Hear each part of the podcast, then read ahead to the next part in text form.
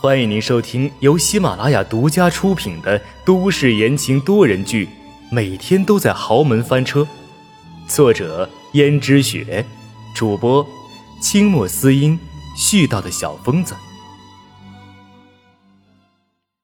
第二百三十六章，逃税。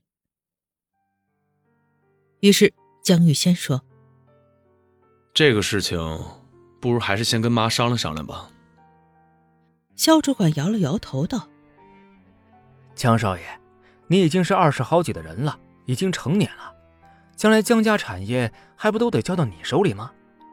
所以夫人才对你一直鞭策着，目的就是希望你将来能够支撑起这个江家。如果你什么事情都没个决断，事事都要问夫人的话，那夫人又怎么会放心的把江家家产交给你呢？”江逸轩一想也是。可是他总觉得这件事情不太妥，肖主管也发现自己并不能完全劝说他，如果他说的过头，就显得有点刻意。肖主管心想：“夫人啊，夫人，你别怪我把你培养多年的产业毁于一旦了，谁让你教出这么个不成器的儿子呢？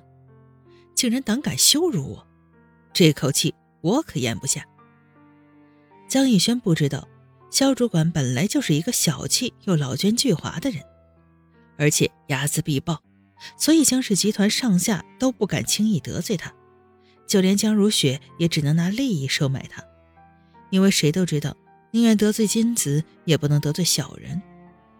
可江逸轩一来就把肖主管给骂了，那肖主管心里怎么能咽得下这口气呀？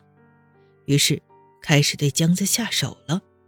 他可不管江家的后果会怎样，他只知道，一旦江逸轩采纳了他的提议的话，那江家就算不倒闭也会受重创。但是他可不信，因为和江家能够对立的一家公司早就高薪聘请他去做高官了。他在江家这么多年，虽然江如雪一直收买着他，可他并不是特别满意，因为他混迹了这么多年，却还是一个小小的主管。因为江如雪知道他的野心，所以不会给他太高的地位。主管已经是江如雪仁至义尽了。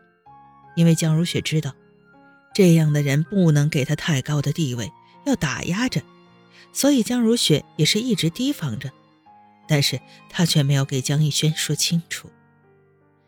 江逸轩心里想了想，就道：“好，就照你说的办。你确定没有问题？”肖主管说：“你放心吧，不会有什么问题的。江少爷，要说这风险肯定是有一点的，不过到时候被查出来了，那我们公司早就已经势如中天了。到时候你再把逃的那笔税款补上，就万事大吉了。”江逸轩点点头道：“既然这样，那我就放心了。不过这毕竟不是什么光彩的事儿，还是低调一点的好。”你放心吧，江少爷，我办事情一向是最稳妥的，不信你问夫人。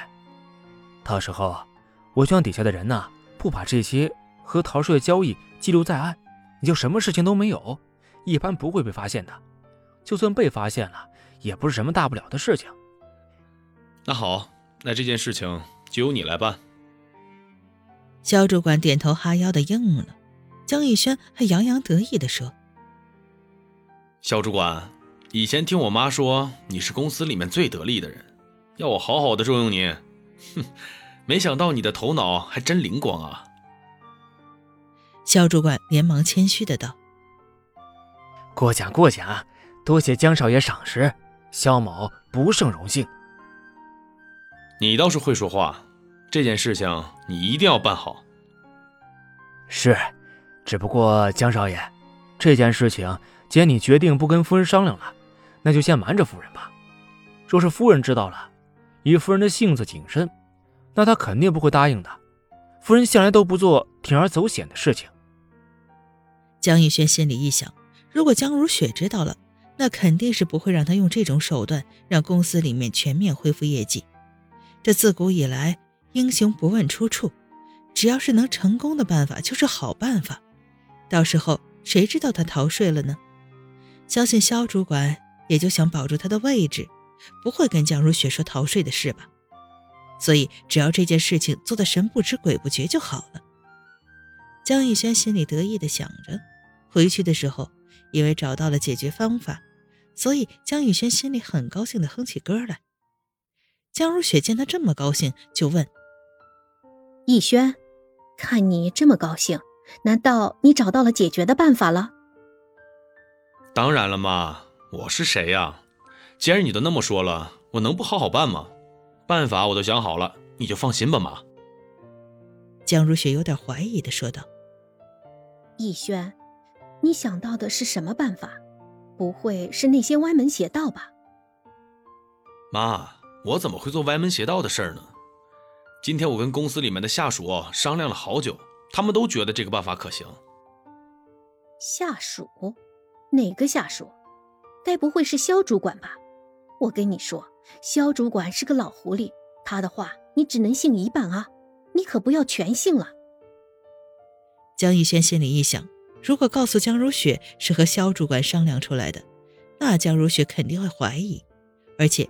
看他这个样子就知道，多一事不如少一事。于是他忙说：“啊，不不，妈，不是和肖主管商量出来的。今天肖主管在忙事情，都没见到他人呢，能和他商量出什么呀？是我和其他人商量出来的。”你确定你没有骗我？江逸轩点头道：“妈，我怎么会骗你呢？”江如雪心想。自己带出来的这个儿子还是清楚的，应该不会骗人，于是点点头道：“逸轩啊，你能这样那就好，我很欣慰。你就是要和公司里面的人多商量商量。既然你找到了解决的办法了，那不如告诉我，我帮你参考参考。”哎呀妈，这次容我卖个关子吧，到时候你自然就知道了。搞得这么神秘。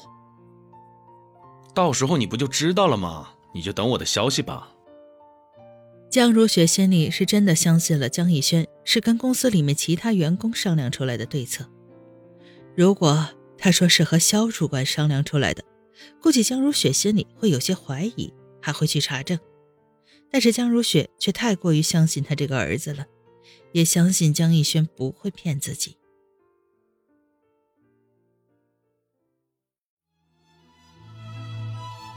听众朋友们，本集播讲完毕，感谢您的收听。